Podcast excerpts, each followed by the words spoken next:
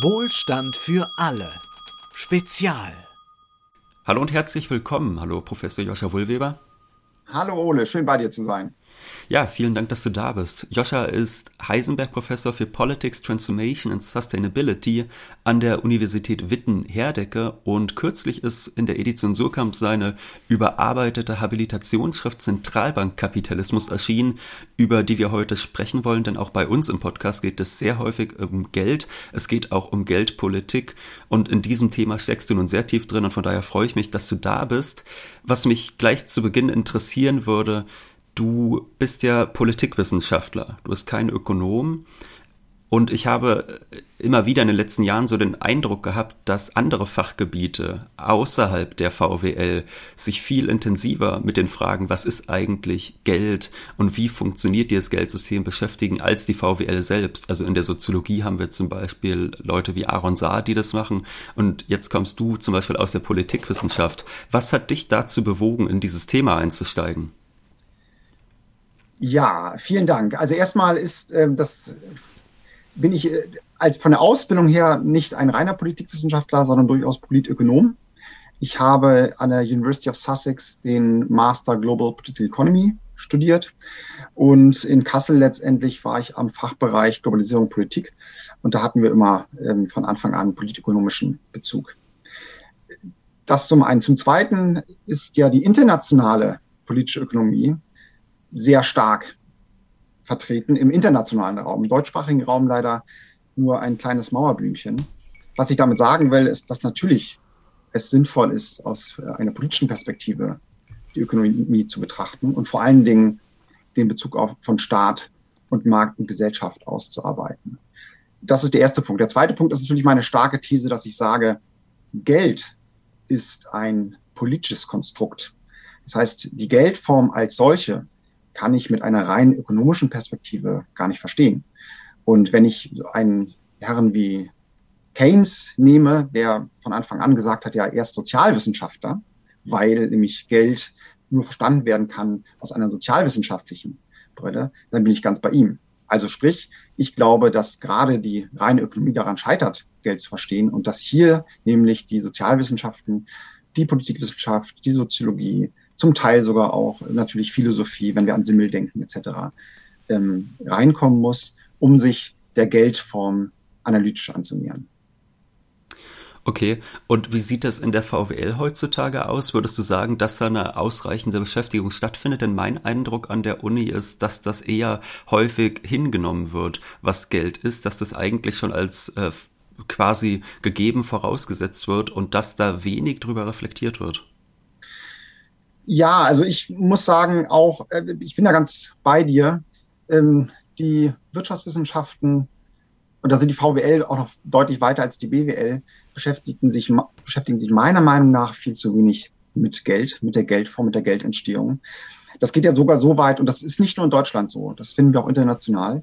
Das geht ja sogar so weit, dass die Zentralbanken sich irgendwann gezwungen sahen, also das bekannte Paper von der Bank of England 2014, in dem wörtlich steht, liebe Studierenden, liebe Wissenschaftler, bitte vergesst das, was ihr in euren Lehrbüchern über die Geldschöpfung und über Geld lernt. Das ist schlicht und weg falsch.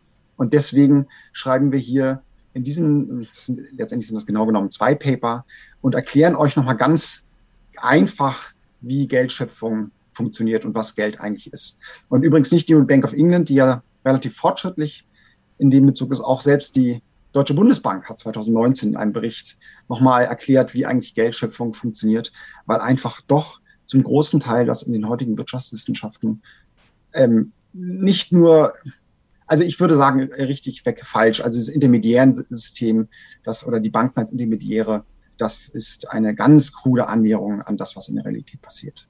Mhm. So. Daher also der Zustand der Wirtschaftswissenschaften in Bezug auf die Analyse von Geld und Geldform ist äußerst schlecht aufgestellt, was aber nicht heißt, dass es durchaus interessante Ökonomen und Ökonominnen gibt, auch im deutschsprachigen Raum, die sich sehr fortschrittlich mit Geld und Geldschöpfung beschäftigen. Bevor wir jetzt gleich vielleicht mal konkreter über das sprechen, was gerade los ist, denn es ist ja geldpolitisch eine Menge los. Wir sehen irgendwie, äh, es gibt eine verhältnismäßig hohe Inflation. Wir sehen aber auch, dass zum Beispiel die EZB sich neue Ziele steckt. Aber bevor wir auf diese ganz konkreten Themen zu sprechen kommen, lass uns doch mal kurz bei deinem Begriff des Zentralbankkapitalismus bleiben. Es gibt ja relativ viele solche, ich sag mal, Bindestrichkapitalismen in den letzten Jahren. Wir haben Keystroke-Kapitalismus, wir haben Überwachungskapitalismus, äh, wir haben Plattformkapitalismus. Kapitalismus und du sagst jetzt nein, eigentlich das Entscheidende ist, dass die, wie die Zentralbanken agieren. Was bedeutet das? Ähm, ganz genau. Also, ähm, ich, mir ist nochmal wichtig zu sagen, ich sage nicht, die anderen Analysen sind falsch, sondern mir geht es darum, auf die besondere Bedeutung der Zentralbanken im heutigen Kapitalismus hinzuweisen. So, und dieser Begriff Zentralbankkapitalismus ist meines Erachtens deswegen angemessen, weil die Zentralbanken heutzutage eine unglaublich wichtige Rolle spielen. Also auf den Punkt gebracht, wenn die Zentralbanken nicht äußerst unkonventionell und äußerst massiv in das Finanzsystem und zwar tagtäglich eingreifen würden, würde dieses System morgen, spätestens nächste Woche zusammenbrechen und damit auch ähm, sehr kurzfristig äh, die gesamte Wirtschaft zusammenbrechen.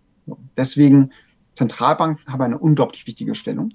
Zentralbankkapitalismus heißt zugleich auch, dass das Finanzsystem in einer permanenten Krise ste steckt.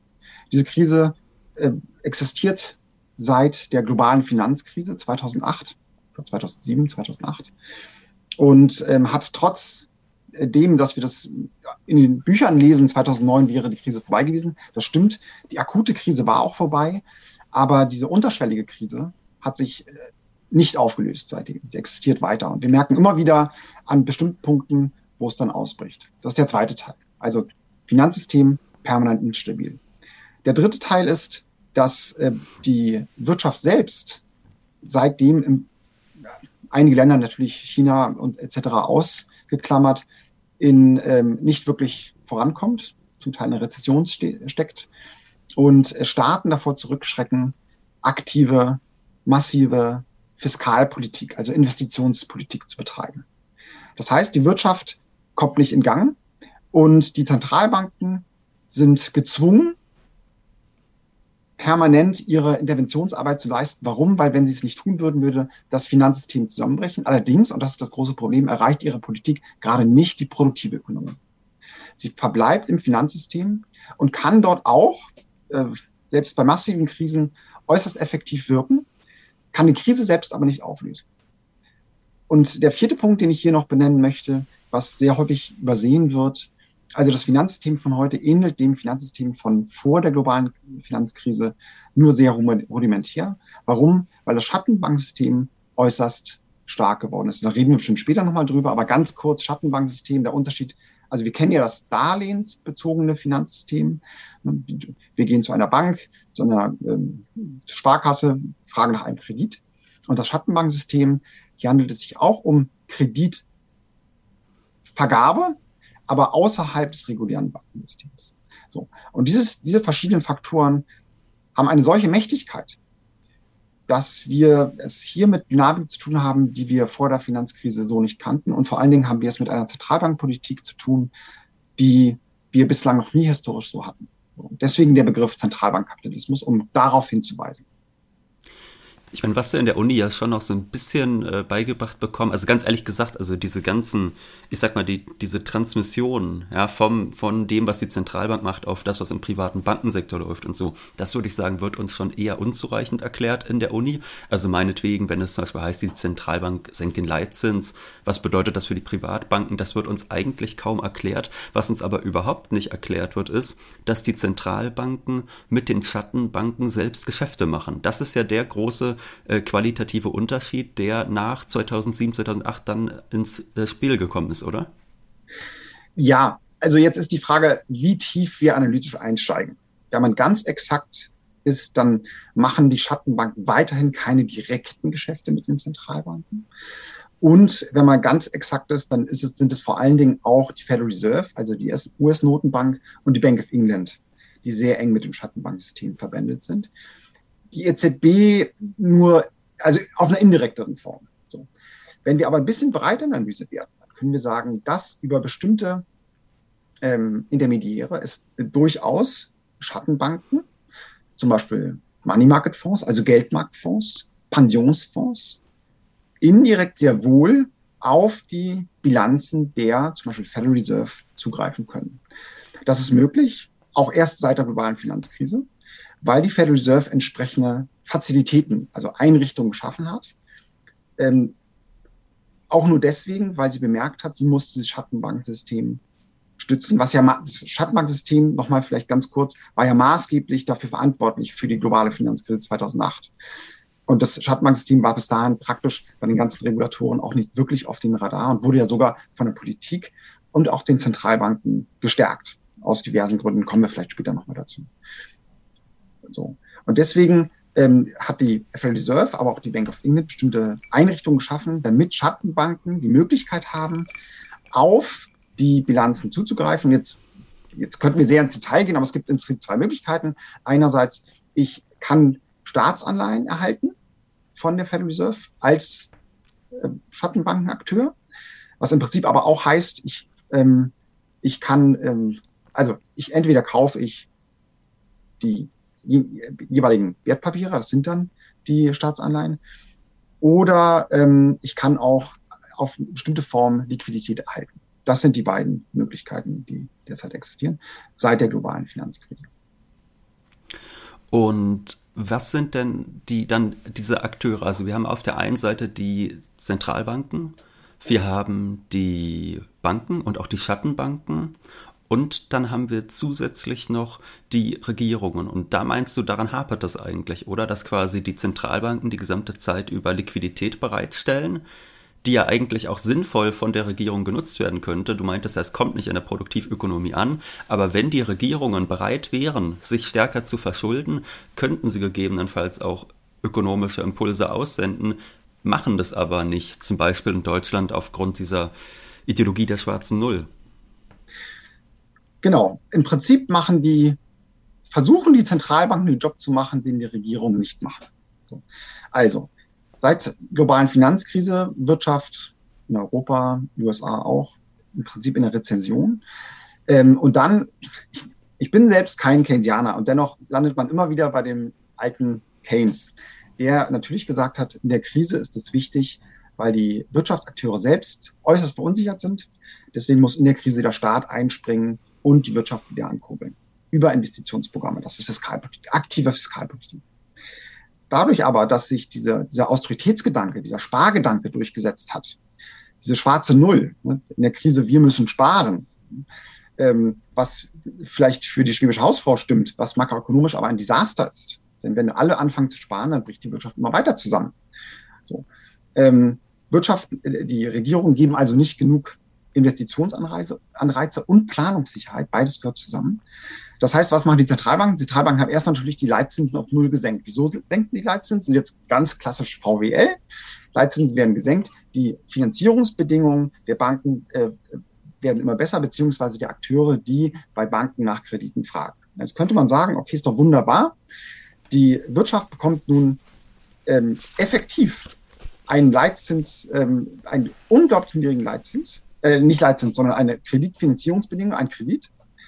Ähm, der zurzeit sogar real unter der Inflationsrate liegt, dann müssten doch alle, wenn man jetzt die reine marktwirtschaftliche Lehre nimmt, müsste das doch ganz stark Anreize geben für die Wirtschaftsakteure, jetzt auch zu investieren und dann mit Startups, aber auch Großunternehmen zu, ähm, in, für in Zukunft zu investieren.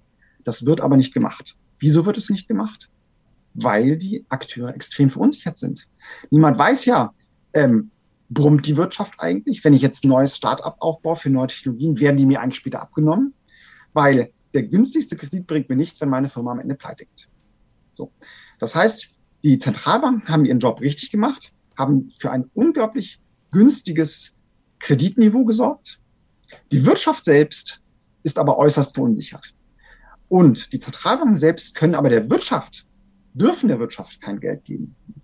Das wäre eine äußerst unkonventionelle Zentralbankpolitik, die ich aber hochproblematisch finde, weil hier ähm, nicht demokratische ähm, Institutionen aktive Investitionspolitik betreiben würde für die produktive Ökonomie. Das brauchen sie auch gar nicht, denn dafür gibt es ja nun die Regierung. So. Ja. weil die Regierungen das aber nicht tun, kommt, kommt das nicht aus der Krise raus. Und jetzt ist das Dilemma. Und das ist das Dilemma, an dem die Zentralbanken stecken. Wir haben es mit unglaublich mächtigen Akteuren zu tun. Die Zahlen sind ja alle nachlesbar. Ähm, mit einer, die Federal Reserve allein mit einer Bilanzsumme Summe von über acht Billionen US-Dollar. Vergleich vor der ähm, globalen Finanzkrise waren es etwa eine Billion. Das heißt, das Achtfache mit steigender Tendenz. Ne? Monatlich werden zurzeit 500 Milliarden US-Dollar frisches Geld, Zentralbankgeld geschaffen. Warum?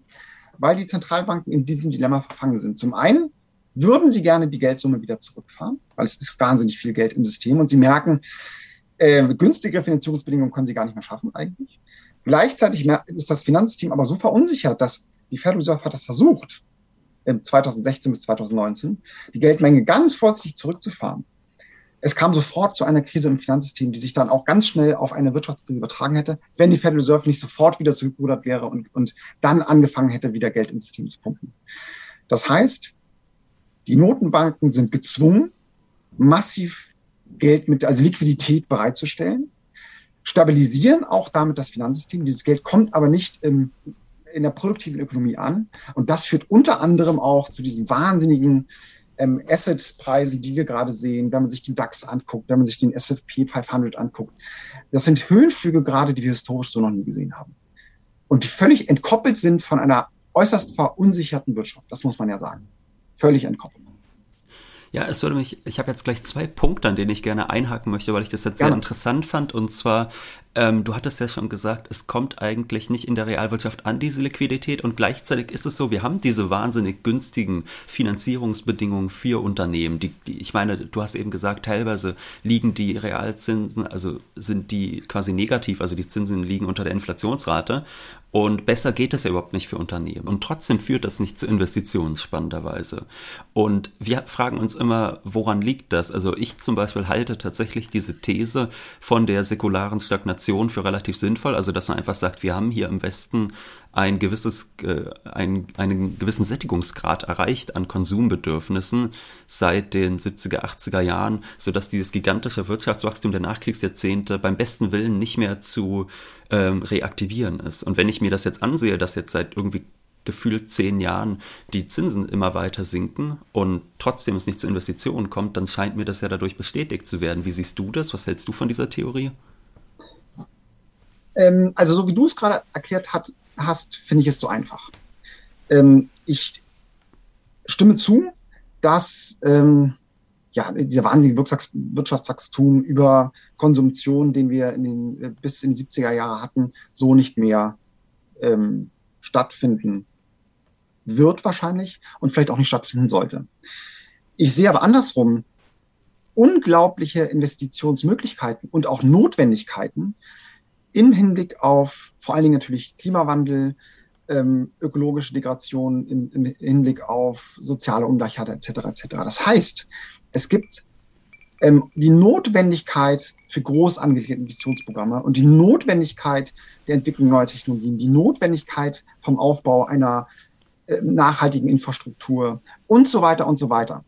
Und das heißt, wir sind gerade in einem historischen Moment, und das ist, wir reden hier vom Zeitfenster von fünf bis zehn Jahren, in dem massiv in den Umbau der Wirtschaft äh, äh, investiert werden müsste, um die, die äh, zukünftigen Klimaschäden zu, ja, zu vermeiden können wir sie gar nicht mehr, aber zumindest abzumildern und vor allen Dingen auch um diesen Planeten weiterhin bewohnbar zu machen, weil große Teile äh, oder größere Teile werden uns nach und nach verloren gehen.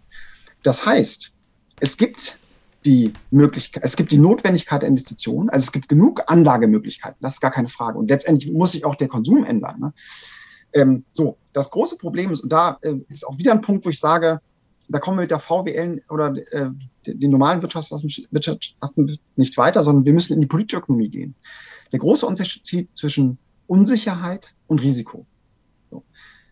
Risiko auch für die Finanzakteure ist wunderbar. Risiko kann berechnet werden. Da kann ich Modelle aufstellen. Ich kann sagen, welches Risiko möchte ich eingehen, wie teuer kann mich das werden. Ich kann mich gegen Risiken absichern.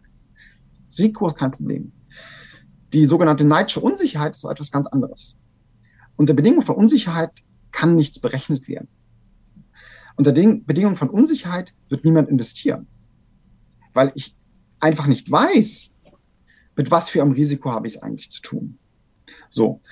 Die Plan, die Unsicherheit in Bezug auf Klimawandel kann nur politisch angegangen werden. Zum Beispiel, wenn gesetzliche Vorgaben gemacht werden, so und so muss der Ausstoß von PKWs, äh, Kraftwagen etc. aussehen. So und so äh, ist der, muss der CO2-Preis ansteigen, etc. etc. Diese Infrastruktur brauchen wir und so weiter. Dann gibt das den Wirtschaftsakteuren eine, eine Planungssicherheit. Und die Regierung, wir haben ja traumhafte Finanzierungsbedingungen. Ich habe gerade, äh, äh, nee, letzte Woche kam äh, ähm, der Tweet raus, dass wir die German Bund Bonds, also die Bundesanleihen, sind die gefragtesten Anleihen auf der ganzen Welt. Der Realzins liegt bei uns zurzeit bei minus zwei Prozent. Das heißt, wir können Schulden aufnehmen und verdienen daran zwei Prozent Zinsen jedes Jahr. Das heißt, wir können etwas investieren und bekommen noch Zinsen oben drauf gelegt.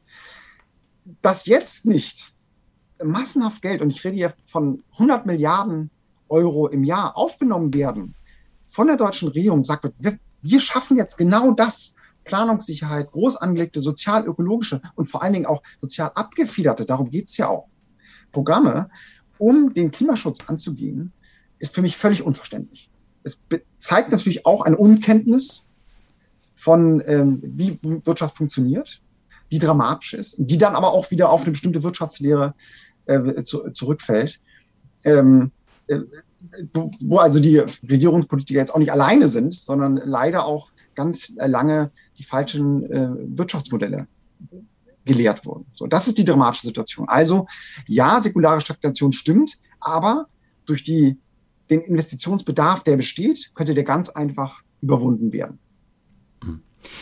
Da wären wir gleich schon beim zweiten Thema. Äh, mit, du hast es eben angesprochen, das Thema politische, man muss schon fast sagen, Irrationalität, eine Sparpolitik, die alles andere als sinnvoll ist. Und du hattest vorher ja schon aber auch gesagt, dass natürlich auf der anderen Seite es dieses Problem gibt mit der demokratischen Legitimation der Zentralbanken. Also da ist ja einfach die demokratische Möglichkeit der Einflussnahme deutlich geringer, als es zum Beispiel bei einer Regierung der Fall ist. Ich habe jetzt so den Eindruck in letzter Zeit, dass sich gerade eine sehr lustige Konstellation herausbildet, und zwar die Zentralbanken sind unabhängig, und man hat sie unabhängig gemacht, vor allem um ein, eine bestimmte Geldpolitik durchzusetzen, eine sehr auch deutsch geprägte, also wenn man jetzt zum Beispiel die EZB sich ansieht, das ist einfach gemacht worden, um die deutsche Vorstellung von Geldpolitik durchzusetzen. Und was man jetzt ja gerade sieht, ist, dass die Unabhängigkeit der EZB von den demokratischen Regierungen dazu führt, dass man sich von dieser Idee der Geldpolitik verabschiedet hat und einen anderen geldpolitischen Kurs einschlägt. Und ich glaube,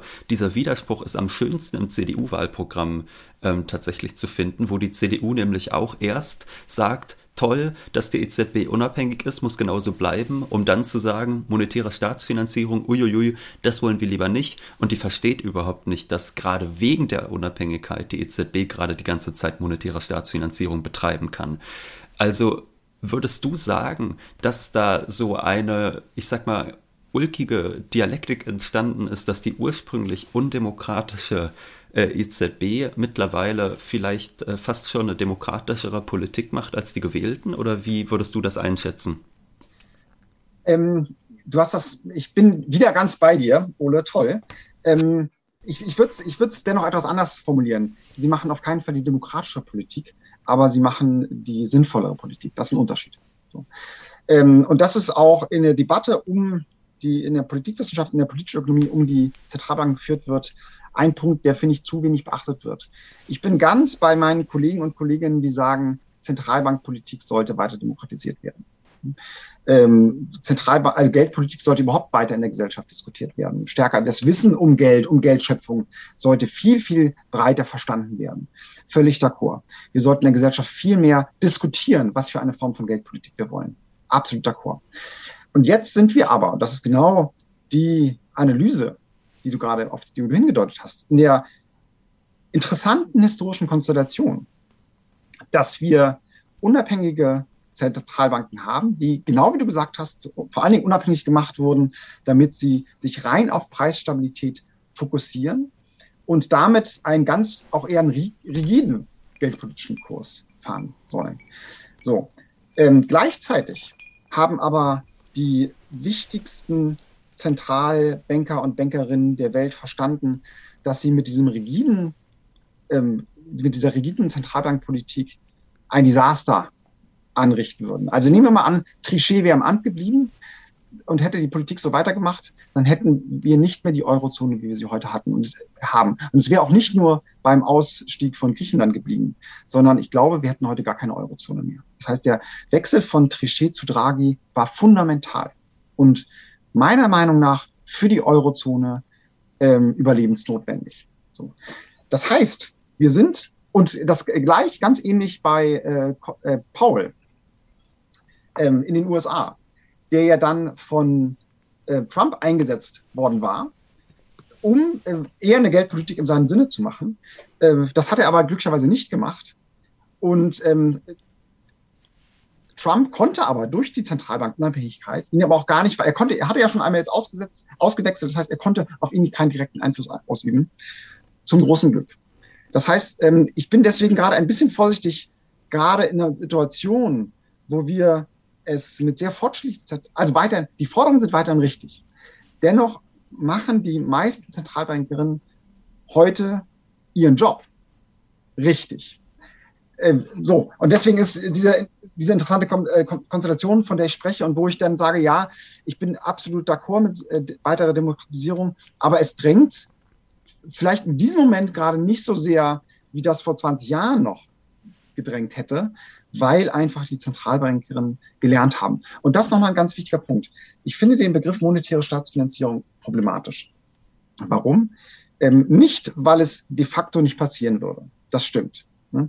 Wenn die EZB 75 Prozent der Staatsanleihen, die im Euro-Raum sind, aufkaufen, dann kann man sagen, hier findet eine Form von Staatsfinanzierung statt. Was daran aber falsch ist, ist, das ist ein Nebeneffekt der Zentralbankpolitik, der eigentlich gar nicht gewollt ist. Ähm, man würde gerne andere Mittel haben. Ähm, das Problem ist bloß, das ist jetzt, glaube ich, für den Podcast zu sehr im Detail, aber welche Kanäle hat Geldpolitik denn heute eigentlich? Den Leitzins hat die Zentralbank nicht mehr. Der liegt bei Null und wird auf absehbare Zeit auch bei Null bleiben.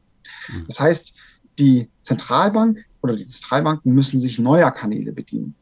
Und diese neuen Kanäle sind unter anderem dieses sogenannte Quantitative Easing, also die quantitative Lockerung, die nichts anderes bedeutet als die Zentralbanken kaufen massiv Wertpapiere auf von den Akteuren. Warum?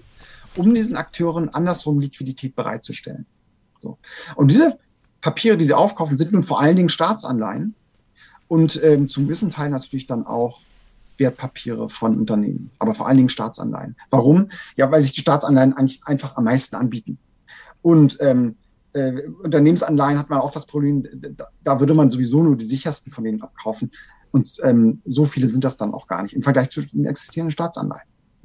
Das heißt, die Staatsfinanzierung läuft über die Hintertür, aber auch nicht, weil sie versteckt laufen soll, sondern weil sie notwendig ist, um das Gesamtsystem zu stabilisieren. Und nochmal, ähm, wir haben die ganz, es ist ja wie ein Reallabor, das Finanzsystem. Für mich als Wissenschaftler unglaublich spannend, wenn ich die Dramatik dann ab und zu auch beiseite lege. Der Wechsel von Draghi zu Lagarde war bezeichnend. Äh, Lagarde kam gerade ins Amt, ähm, hatte sich dann beraten lassen von auch eher so klassisch und ähm, der Markt wurde unsicher der Finanzmarkt wurde unsicher. Unsicherheit im Finanzmarkt bedeutet, die Spreads, also die Zinsunterschiede zwischen den Staatsanleihen in Europa, drifteten erstmal vorsichtig auseinander. Warum? Weil natürlich es so ist, dass die deutschen Staatsanleihen als sicherer empfunden werden als griechische, als italienische etc. Ja, so natürlich ist das gar nicht, aber es ist einfach so im Markt. So, ähm, jetzt hat Lagarde nach der ganz klassischen Lehre gesagt, ja, wir als Zentralbank sind gar nicht für die äh, Höhe der Zinsen auf die Staatsanleihen zuständig. Das ist it's not our business.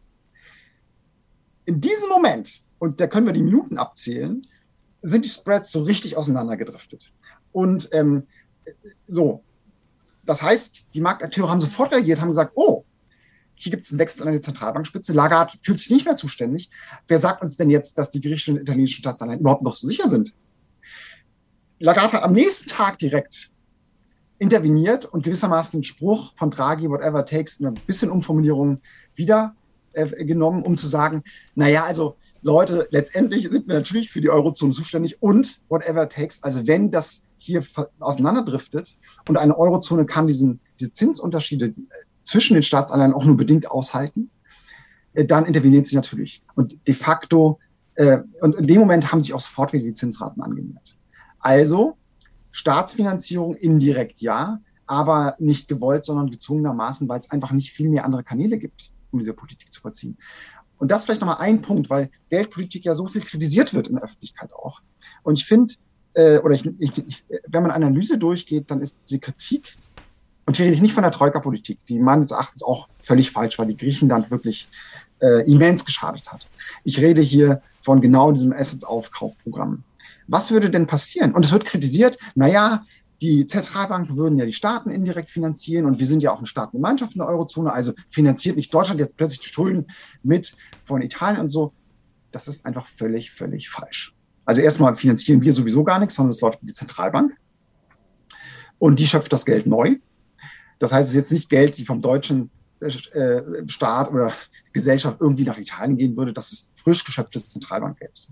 Zweitens ist es aber so, wenn die EZB genau das nicht tun würde, dann hätten wir es nämlich mit den Zinsdifferenzen zu tun. Und Zinsdifferenzen sind nur bis zu einem gewissen Grad aushaltbar.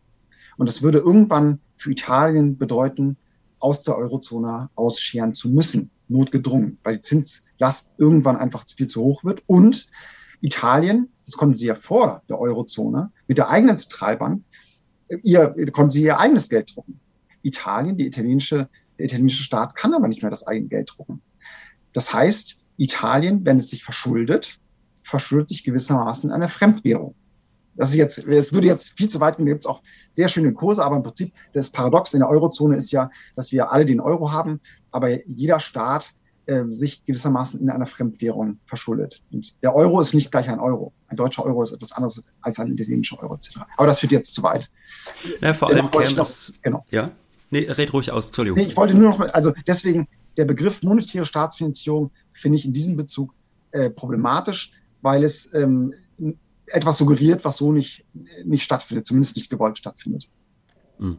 Ja, ich würde vor allem sagen, ähm, diejenigen, die sagen, man soll das unterlassen, die würden natürlich auch nicht allzu glücklich schauen, wenn es dann wirklich dazu käme, dass viele Länder aus der Eurozone aussteigen oder dass die sogar zerbricht, denn wir wissen, was das dann auch für die deutsche Exportpolitik bedeuten würde. Und das ist, glaube ich, eine Konsequenz, die da selten mitgedacht wird. Aber lass uns mal kurz bei der EZB nochmal bleiben. Ähm, wir haben jetzt ja, da wollte ich nochmal kurz drauf hinaus, wir haben ja jetzt schon so einen gewissen Wandel in der Politik der EZB. Zum Beispiel äh, hieß es ja kürzlich, dass das Inflationsziel von knapp unter zwei Prozent auf 2% erhöht wird. Da könnte man sich ja als naiver Beobachter erstmal fragen, ja, was soll denn das? Diese kleine marginale Änderung, was, wozu? Ja, genau. Es hört sich erstmal minimal an, weil ob es ein knapp unter 2% oder 2% ist, ähm, scheint erstmal wirklich äh, nicht so interessant zu sein. Ist de facto aber ein großer Bruch in der Geldpolitik und ein wichtiger und notwendiger Bruch in der Geldpolitik. Wieso?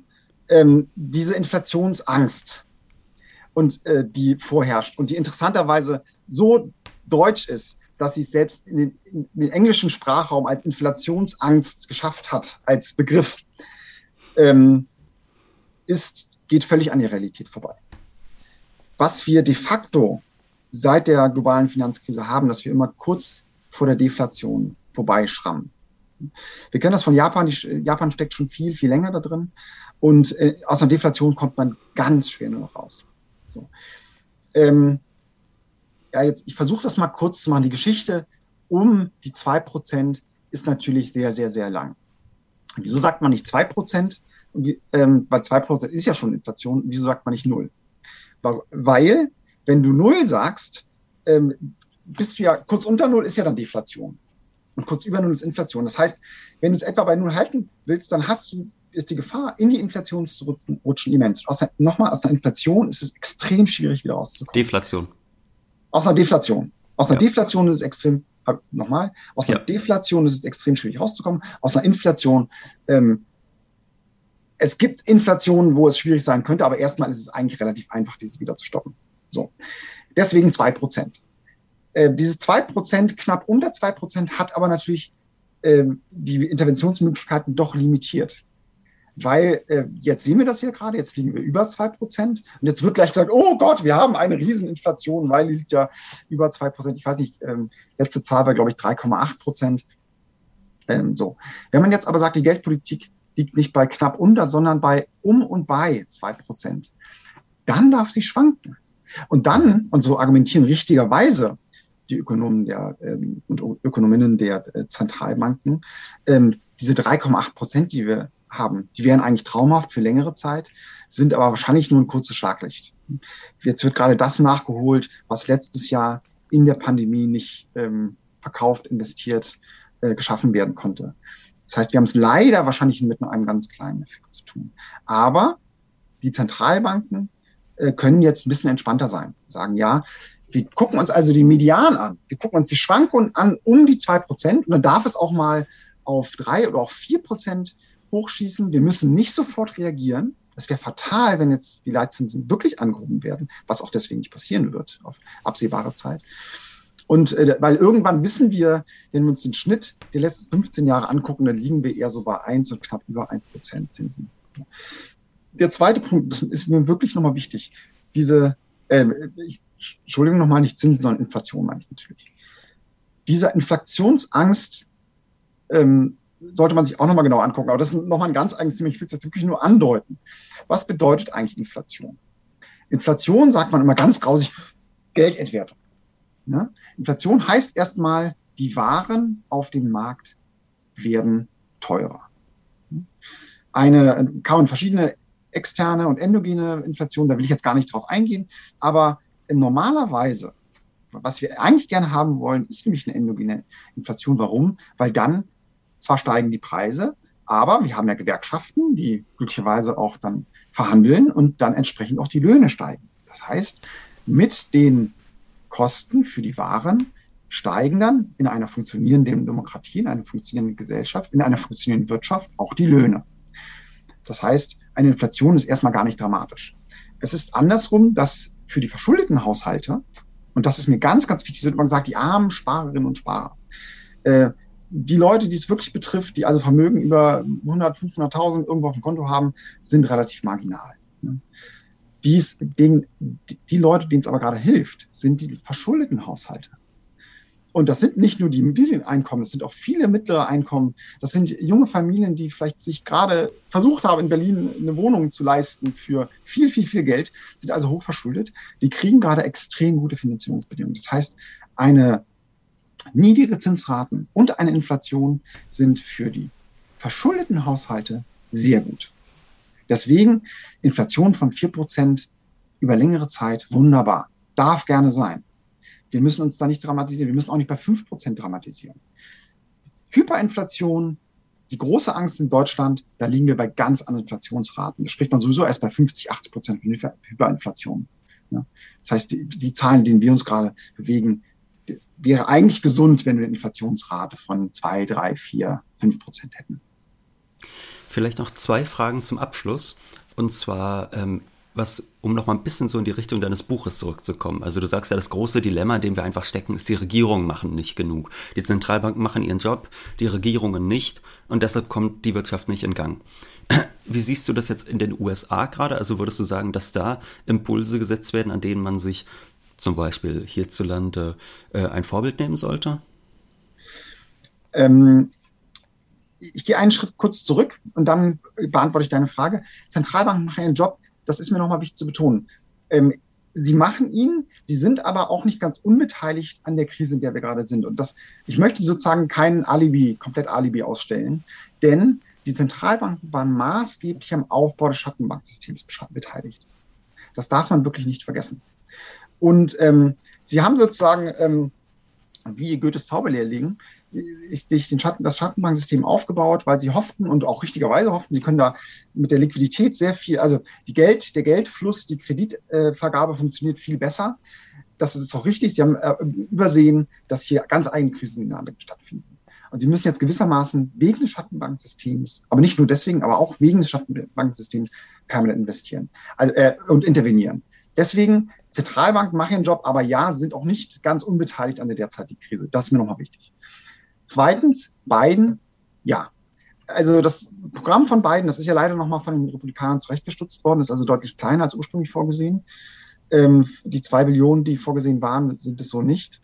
Der Ansatz, Ansatz ist absolut richtig. Ähm, dennoch ist es eigentlich für die USA gesehen wiederum viel zu klein. Also es könnte gerne locker die doppelte, wenn nicht sogar die dreifache Menge haben, weil es geht ja auch nicht um zwei Billionen innerhalb eines Jahres, die ausgegeben werden sollten. Und ähm, der, aber der, der Ansatz ist absolut richtig. Also wirtschaftspolitisch hat Biden verstanden, dass die Politik, die auch übrigens die Demokraten geführt haben und Obama sehr stark forciert hat, dass diese Annahme müsse sparen, Investitionen zurückzufahren, völlig falsch ist und ähm, letztendlich auch die Ungleichheit in der Gesellschaft weiter forciert hat. Und dass Biden äh, davon redet, auch die Spitzenvermögen, und hier reden wir ja nicht von den von dem sogenannten Mittelstand, hier reden wir von den obersten 0,1 bis 1 Prozent, die jetzt in der Krise mass, massenhaft hinzugewonnen haben an Vermögen. Dass er sagt, wir müssen an diese Vermögen ran, ist absolut notwendig. So. Aber selbst ohne an diese Vermögen ranzugehen, wieder, Biden könnte sich, der US-Staat kann sich ohne Probleme zwei Billionen US-Dollar neu schaffen über die Vergabe von Staatsanleihen zu Finanzierungsbedingungen, die derzeit traumhaft sind. Ich meine dennoch, der, wir müssen an den Spitzensteuersatz ran. Warum? Weil es ein gesellschaftliches Pulverfass birgt. Wenn der, die Einkommensunterschiede, die Vermögensunterschiede innerhalb einer Gesellschaft immer weiter auseinandergehen, dann ähm, bricht die Gesellschaft auf kurz oder lang zusammen. Und deswegen ist es wichtig, dass wir das wieder in mehr oder wenig, weniger normale Gefühle zurückziehen. Übrigens Keynes, der ja absolut Kapitalismusbefürworter war, hat das auch schon von Anfang an verstanden. Es braucht eine Form von Umverteilung in einer funktionierenden Gesellschaft und in seinem Sinne den Kapitalismus aufrechtzuerhalten. Das, das muss man jetzt mal ne, so sehen. Das heißt, ja, Biden sollte unbedingt hier ähm, kopiert werden. Ich hoffe, die nächste Regierung bei uns in Deutschland wird entsprechende Maßnahmen in die entsprechenden Schritte gehen. Die sind absolut notwendig. Und nochmal, wir haben ein unglaublich klein, kurzes Zeitfenster, ne, äh, in dem massiv etwas passieren soll. Und ich weiß noch nicht, wie das passieren soll. Es kann auf jeden Fall nur passieren, wenn wir massiv von, von der Regierungsseite her Investitionsprogramme auflegen. Und das Geld ist da. Eine letzte Frage noch zu diesem Referenzrahmen deines Buches. Das ist ja sicherlich vielleicht auch für einige Hörer interessant, denn ähm, es gibt ja viele, die mit Karl Polanyi sagen, es hätte so eine Art Entbettung stattgefunden. Das heißt, also Karl Polanyi hat ja mal gesagt, die Wirtschaft muss eingebettet sein in die Gesellschaft. Und viele sagen, na ja, de facto ist es so, dass der Staat sich immer mehr zurückgezogen habe im Neoliberalismus und äh, dass es eine Entbettung der Wirtschaft aus der Gesellschaft gegeben hätte. Du sagst jetzt, dass das so erstmal nicht stimme. Warum? Ja, ich finde, ähm, ich finde es sehr misslich, der Rückgriff auf Polanyi. Polanyi äh, stimme ich zu ähm, in der Aussage, dass die, eine Marktwirtschaft immer sozial äh, ähm, eine ein, soziale, ähm, ich will nicht den Begriff Einbettung, das ist sein Begriff nehmen würde, sondern äh, eine soziale, also sehr stark sozial ausgerichtet sein muss, damit es funktioniert. Der, das große analytische Problem, was sich dann leider sogar bis in die Wissenschaft hineinzieht, ist die Annahme, einer Trennung von Staat und Markt. Und diese Annahme ist grundlegend falsch. Kein Staat, äh, kein Markt kann ohne Staat funktionieren. Äh, und wir reden, ich rede jetzt von heutigen Märkten. Ähm, aber auch selbst kleine Märkte im Milch etc. braucht bestimmte Autoritäten, die diese Märkte irgendwie abgesichert haben. Aber ich rede jetzt von heutigen Märkten. Ne?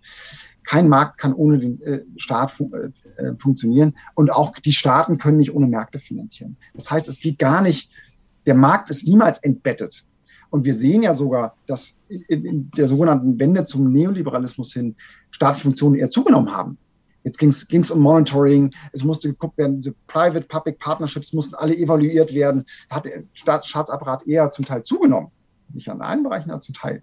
So, es ist, und analytisch geht es um was ganz anderes. Und das ist wirklich grundsätzlich wichtig. Also es ist nicht hier, hier der Markt, da der Staat, und der Staat, sobald der Markt dann auch wieder in den Staat oder in die Gesellschaft eingebettet wird, ist es gut, sondern müssen Sie es doch ganz anders vorstellen. die Gesellschaft besteht Grund, aus grundsätzlichen Interessenkonflikten. Ne? Ganz klar, es gibt verschiedene Interessen und verschiedene gesellschaftliche Gruppen versuchen, ihre Interessen durchzusetzen. So. Und ähm, deswegen habe ich in dem einen Artikel, den wir kurz andiskutiert hatten, vorhin, vor dem Interview, auf Foucault äh, mich bezogen, Michel Foucault, oder auch ähm, auf Susan Strange, die erst, erste eigentlich internationale Politökonomin, die von Anfang an gesagt haben, es geht nicht darum, Staat und Markt getrennt zu sehen, sondern das Bedingungsverhältnis, die Verzahnung von Staat und Markt, von Gesellschaft, Markt und Staat sich anzuschauen. Und dann wird es nämlich analytisch interessant. Dann kann ich mir angucken, welche gesellschaftliche Gruppierungen sind eigentlich in der Lage, ihre spezifischen Eigeninteressen gesellschaftlich durchzusetzen und zu verallgemeinern zum Beispiel, die sich dann in bestimmter Form von Regierungspolitik, in eine bestimmte Form von Taxation äh, niederschlagen ähm, und welche eben gerade nicht. Das heißt, die, es wird viel politischer. Wir können sagen, ja, äh, deswegen ist Gesellschaft wichtig, deswegen sind die Auseinandersetzungen wichtig. Wir müssen die Interessensgegensätze ernst nehmen. Wir müssen uns Plattformen, Ebenen schaffen, wo die auch ausgetragen werden können, natürlich auf demokratische Art und Weise. Und ähm, dann wird es politisch. Und dann können wir sagen, welche Form von Markt wollen wir eigentlich haben? Welche Regulierung wollen wir eigentlich haben? Welche Vorgaben wollen wir eigentlich geben? Wie viel, wie frei soll dann der Markt sein? Wie, jetzt benutze ich mal dieses normative Wort, wie ausbeuterisch darf es denn sein? Und wie viel soziale Absicherung geben wir rein? Und das sind alles politische Fragen, die haben nichts mit einer Trennung von Staat und Markt zu tun, sondern das sind Auseinandersetzungen, die in der Gesellschaft stattfinden und sich dann über diese Auseinandersetzung in Institutionen verdichten und verstetigen. Mit so einer Analyse, die Bedingtheit von Staat, Markt und Gesellschaft, die Verzahnung ernst zu nehmen, wird das Ganze viel politischer und ich werde auch handlungsmächtig. Und dann, und der zweite Punkt ist, dann ist es nicht der Staat, der irgendwie dahin wabert und dann kommen Verschwörungstheorien rein, etc. Da sind irgendwelche, so, sondern es wird ganz konkret gesellschaftlich. Und diese Auseinandersetzungen werden in Gesellschaft ausgetragen. Es wird politisch. Sowohl für gesellschaftliche Akteure, als auch natürlich für mich als Wissenschaftler in der Analyse. Ja, vielen, vielen Dank. Wer mehr dazu erfahren möchte, der kann deine Habilitationsschrift lesen, die bei Surkamp in veränderter Version erschienen ist, und zwar die heißt Zentralbankkapitalismus, Transformationen des globalen Finanzsystems in Krisenzeiten. Dieses Buch ist knapp 300 Seiten lang, kostet 20 Euro ist sicherlich für viele Hörer interessant und dann danke ich erstmal dir, Joscha, für dieses sehr, sehr detailreiche und intensive Gespräch. Ja, Ole, ich danke dir sehr für das tolle Gespräch auch und für die sehr spannenden Fragen. Danke. Das war Wohlstand für alle. Ihr könnt uns finanziell unterstützen über paypal.me-ole und Wolfgang oder über die in der Beschreibung angegebene Bankverbindung. Herzlichen Dank.